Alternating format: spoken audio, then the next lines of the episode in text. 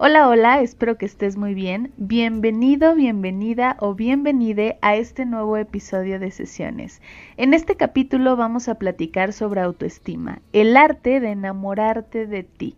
Si quieres saber más de este tema, quédate conmigo y nos escuchamos después de la intro.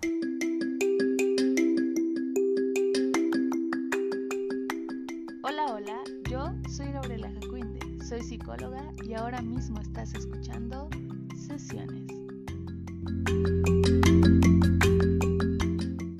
Ya estamos de vuelta. Espero que como en cada episodio ya tengas preparada la bebida con la que quieres acompañar este nuevo capítulo. En esta ocasión nos toca hablar sobre la autoestima. Vamos a platicar un poco de qué es, qué elementos la integran, cómo saber si tienes una autoestima adecuada y sobre todo si te das cuenta que los niveles de autoestima que tienes en este momento no te agradan tanto, también vamos a platicar sobre algunos tips de qué hacer para tener una autoestima muy regulada y muy saludable sobre todo. Fíjate que este tema de la autoestima es un tema sumamente recurrente no solo en consultorios, sino en pláticas casuales en un montón de sitios. Eh, yo he escuchado a un montón de personas que hablan sobre autoestima, sobre esta parte de amor propio, amate a ti mismo. Es un tema muy popular, sobre todo en estas ondas de coaching, de autoayuda, pero realmente sabemos qué es la autoestima porque hablamos de una manera pareciera ser como muy sencilla de, este tema.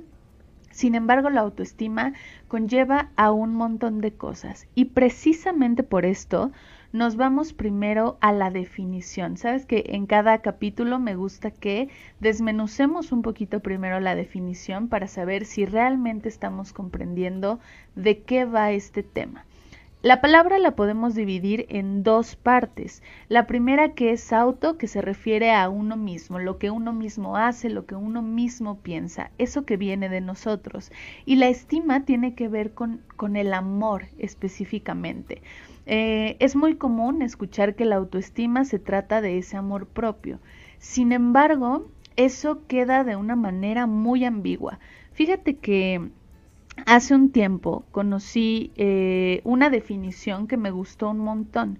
Es de un autor que se llama Phillips Rice em, y dice más o menos así, parafraseándola un poquito, es la consideración que las personas tienen hacia sí mismas.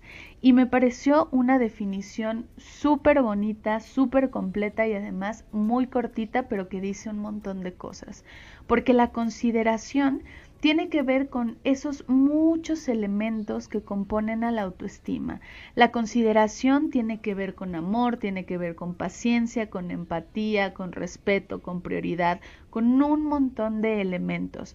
Por eso me parece que esta es una de las definiciones más lindas que existe sobre este tema y la verdad por eso la elegí.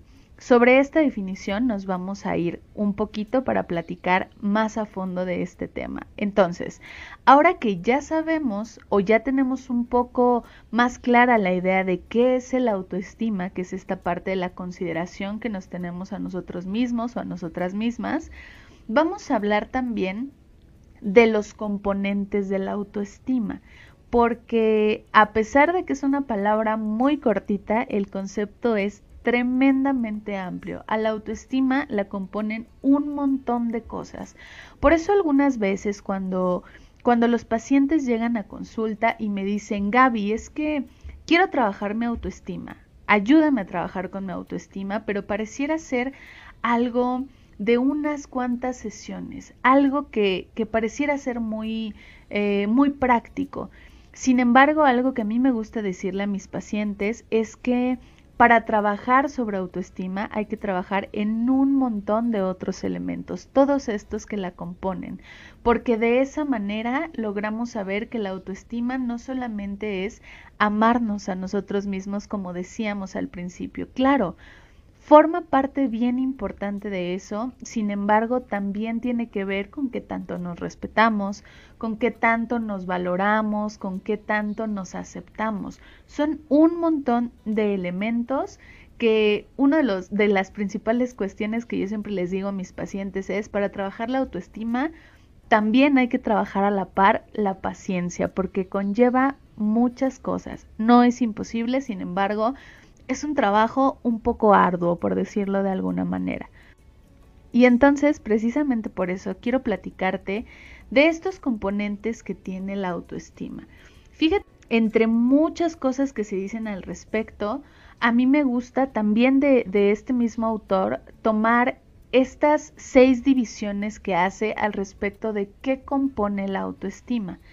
Eh, a lo mejor algunas de ellas ya las has escuchado, si no es que todas, pero vamos a tratar de hablar un poquito más al respecto de cada una.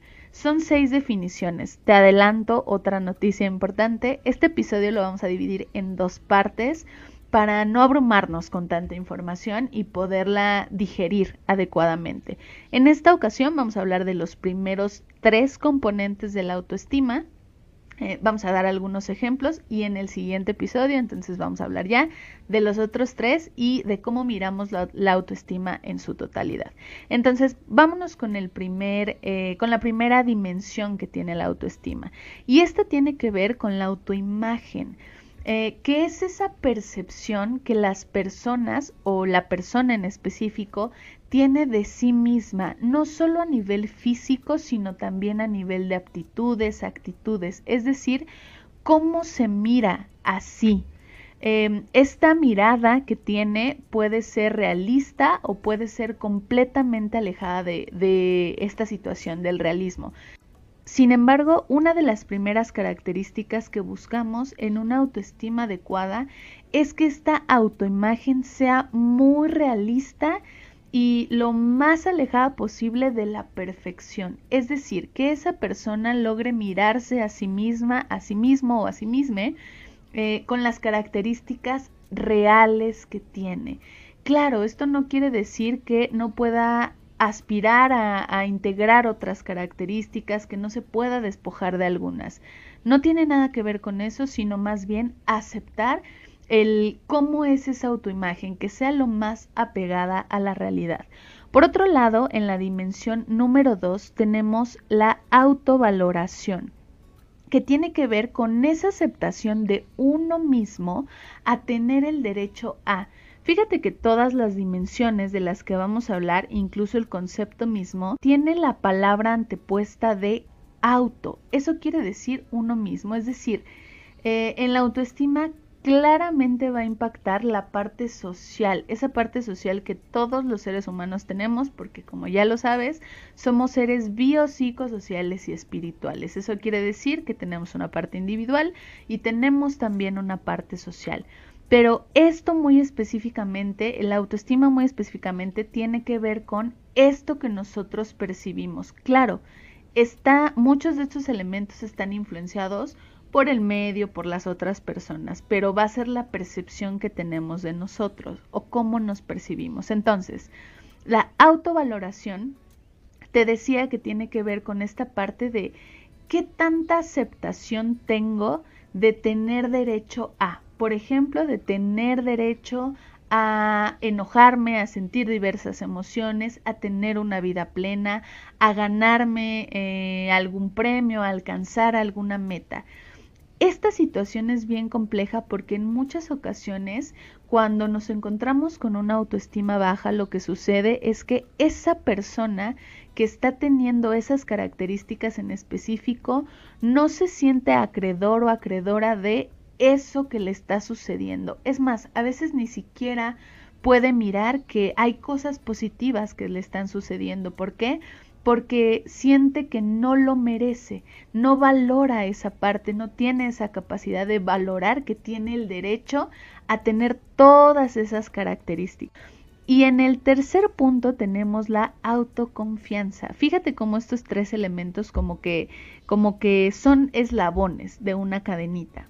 El tercer punto es la autoconfianza, que es esta seguridad en las capacidades, en las actitudes y en los conocimientos que uno mismo tiene para lograr alguna cosa, para descubrir nuevos elementos, para interiorizar cosas. Es confiar en esto que uno tiene. Em, desde hablar en público, conocer a una persona, tener una relación, obtener un trabajo.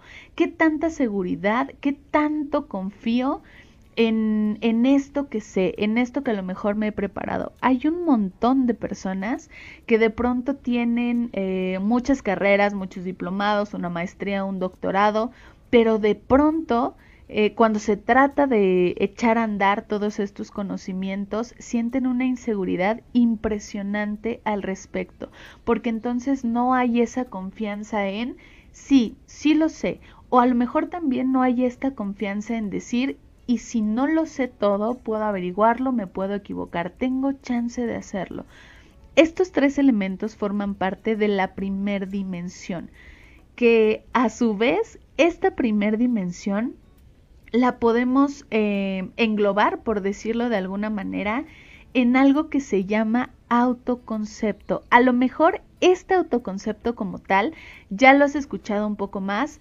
A todos me parece que nos hablaron en la secundaria, sobre todo, y en la prepa, de, de, esta situación. Hasta había unos esquemitas donde uno tenía que llenar ciertas características. Estos tres entran en esta parte del autoconcepto que tiene que ver un poco más con la parte más personal, con, con la menos tangible, podríamos decirlo así, que tienen las personas. Pero entonces, en su totalidad, ¿qué es el autoconcepto? Básicamente esto tiene que ver con el resultado total de todas las evaluaciones que uno mismo hace de sus autodefiniciones, de sus autoimágenes, de cómo se percibe. Este autoconcepto, como ya platicábamos hace ratito, puede estar o no apegado a la realidad, pero lo que se busca es que sí, que sí esté apegado a esa realidad. Un punto muy, muy, muy importante sobre la autoestima es que siempre está en constante movimiento, en constante cambio. No es algo lineal.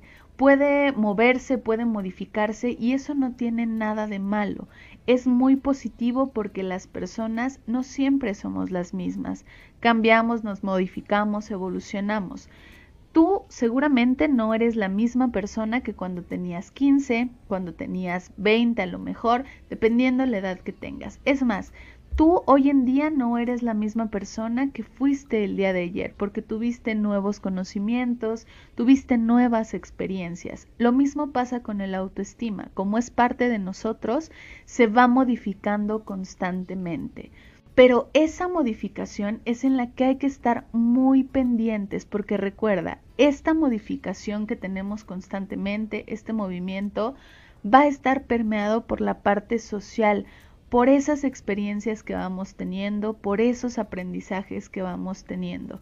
Y por eso hay que prestar mucha atención porque la cosa no, no tiene con estar en estas polaridades de la baja autoestima o una autoestima tremendamente alta que de pronto ya roce en, en ciertas problemáticas de personalidad, en ciertas problemáticas psicológicas como lo es a lo mejor el narcisismo por irnos a temas sumamente, eh, sumamente elevados. Más bien de lo que se trata es tener una autoestima adecuada, una autoestima que nos permita sentirnos plenos, sentirnos plenas en la sociedad en la que vivimos, sentirnos plenas o plenos con la vida que tenemos. Ese es el punto más, más importante. Y entonces fíjate que por eso el autoestima es algo muy importante, es algo que si bien de pronto es manejado como algo muy aislado, como, como una categoría en específico, realmente es un tema que tiene un espectro sumamente amplio que está en constante movimiento como ya lo mencionábamos. Y fíjate, esta primer característica con estos tres elementos que es el autoconcepto, a su vez va a dividirse en otras seis categorías o en otros seis como pequeños aspectos que tiene que ver con cómo se desenvuelve el ser humano, cómo se desarrolla el ser humano en la vida con las otras personas, porque recuerda que hay una parte social y hay una parte individual y estas dos partes son fundamentales en cómo vamos a desarrollar esa autoestima adecuada. Entonces, la primera parte o el primer peldaño de, este autoconcepto tiene que ver con lo que realmente somos, lo que realmente es esa persona. Es decir, si esa persona realmente tiene características, por ejemplo, de carisma, de humildad, Em, de a lo mejor es enojona, a lo mejor es violenta, esas características reales que tiene la persona. Y por otro lado tenemos esta segunda característica que es lo que piensa esa persona que es. En primera instancia sabemos que están estas características reales que sí forman parte de esa persona. En esta segunda parte tenemos lo que esa persona piensa, cómo se percibe. A lo mejor esa persona piensa que es aburrida, piensa que es chistosa, seria, antipática, un montón de otras características y de otros adjetivos. En la característica número 3 tenemos lo que piensan otras personas que eres. A partir de esta característica, te aviso que ya la cosa se empieza a poner un poco como trabalenguas sobre estas características, pero son muy reales. Entonces, vamos a, vamos a desmenuzarlas un poquito. Esta característica número 3, entonces decíamos que es eso que otras personas perciben de ti. A lo mejor tú tienes características ya reales. Vamos a, vamos a poner ejemplos para irnos aclarando un poquito más tú tienes la característica real de que tienes muy buen humor, eres muy carismática o carismático. Sin embargo, lo que tú piensas de ti es que eres aburrida o aburrido, pero lo que las otras personas piensan de ti o perciben de ti, a lo mejor tiene que ver con que si eres carismática o carismático, es decir, se refuerza la característica número uno. O a lo mejor lo que ellos perciben de ti no tiene absolutamente nada que ver con eso que sí eres o eso que tú percibes. A lo mejor vamos a volver a este ejemplo y a esta cadenita. Tú realmente si eres carismática o carismático. Tú percibes que eres aburrida, pero la otra persona o las otras personas piensan de ti y perciben de ti que a lo mejor eres inteligente. No tiene que ver nada con, con estas características primarias, sino otra cosa completamente diferente. Este punto número 3 ya tiene un poco que ver más con lo social, con esta interacción que tenemos con los otros. La característica número 4, y si es necesario agarra papel para anotarlo, tiene que ver con lo siguiente. Lo que crees que piensan otras personas de ti. A partir de, esta característica número 4, empiezan estas ideas que de pronto en psicología llamamos ideas irracionales. Algunas situaciones que tienen que ver con dar por hecho algunas cosas que el ser humano es muy fan de tener estas, estas ideas. Por ejemplo, te lo vuelvo a repetir, lo que creo que otras personas piensan de mí.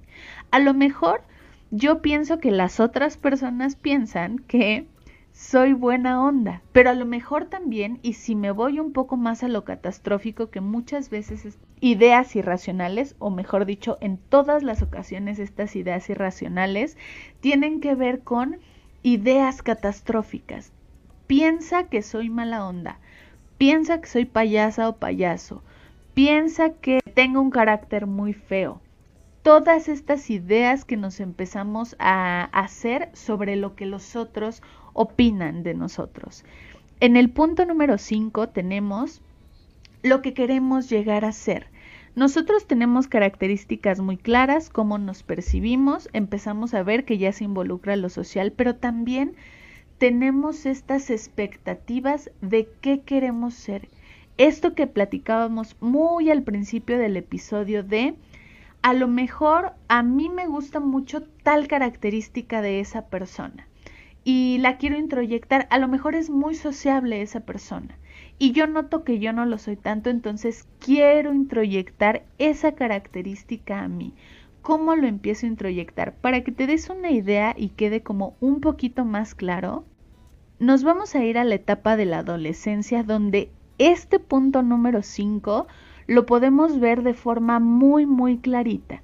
La adolescencia es esa etapa donde los seres humanos empezamos a interactuar con los otros, empezamos a, a requerir, a tener un poco más la necesidad de encajar en un grupo social. Si bien en todas las etapas de nuestra vida sucede, en la adolescencia es un punto clave. Y entonces empezamos a ver a estos adolescentes que el amigo o la amiga fuma y entonces quiere fumar. El amigo o la amiga trae cierta marca y la quiere traer. El amigo o la amiga tiene ciertas expresiones y entonces ese adolescente empieza a repetir, a implementar esas expresiones, esas actitudes. Y es por eso que la adolescencia es un punto fundamental y clave para la autoestima, porque es donde se empieza a formar el criterio, eh, cómo se va a desenvolver, qué tipo de relaciones va a tener. Es este punto que es clave para esta situación. Y por último tenemos la característica número 6, que esta característica en específico, a mí en lo personal me gusta dividirla en dos. Y finalmente tenemos la última característica, que tiene que ver con las expectativas que creo que otras personas tienen de mí. Sin embargo, a mí en lo personal, esta característica me gusta dividirla en otra subcategoría que tiene que ver con las expectativas que en serio otras personas tienen sobre mí. El ser humano tiende mucho a generar expectativas sobre infinidad de cosas, sobre una situación, sobre una persona, sobre una meta. Y estas características, claro que van a impactar en esa persona, en ese individuo. Hay muchísimas ocasiones donde llegan pacientes a consultorio que me dicen, por ejemplo, yo soy abogado o soy abogada, pero no me gusta la carrera. Entonces la pregunta es, ¿por qué estudiaste esa carrera? Porque mi papá quería, porque mi mamá quería, porque todos en mi casa a lo mejor son abogados. Vengo de una familia de ingenieros, por ejemplo. Y entonces esas expectativas ya están impactando la vida y la autoestima de esa persona, porque a lo mejor no quería hacer eso, no le gusta lo que se está dedicando, sin embargo, esas expectativas se colocaron. Y nos vamos a la parte como a, la característica central, que es esas expectativas que creo que los otros colocan.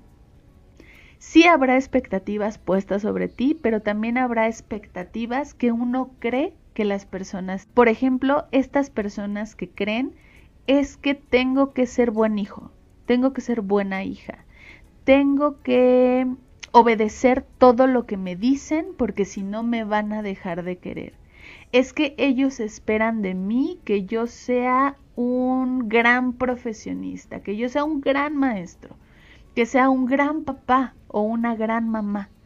Y entonces todas estas expectativas, tanto reales, es decir, estas expectativas que sí existen y estas expectativas imaginarias que nos creamos a lo largo del tiempo, van a impactar en la autoestima, porque a lo mejor yo creo que ellos creen o ellos quieren que yo sea un gran papá o una gran mamá, pero yo no lo quiero ser. Pero entonces me dejo llevar por estas expectativas y de pronto ya me doy cuenta que tengo tres hijos, tres niños, tres niñas, pero yo no me siento plena o no me siento pleno. Esto es sumamente importante porque entonces a lo mejor lo que quiere decir que ibas a ser un gran tutor o una gran tutora, ahora estás cargando con la expectativa de no es que ahora en serio lo tengo que hacer, ahora no me puedo equivocar porque todos están a la expectativa de que yo logre esta situación.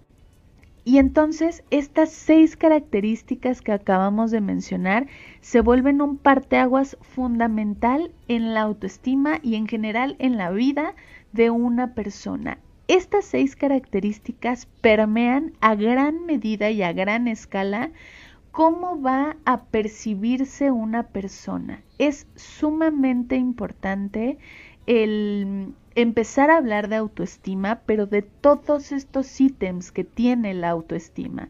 Empezar a, por, por, mencionar solo la primera dimensión de la que hablamos, empezarle a decir a la gente que es importante que se mire como realmente es, porque esa, esas características que tienen le hacen una persona única, que comience a valorarse, que comience a saber que tiene derecho a vivenciar sus emociones, a equivocarse, a obtener logros, a conquistar metas.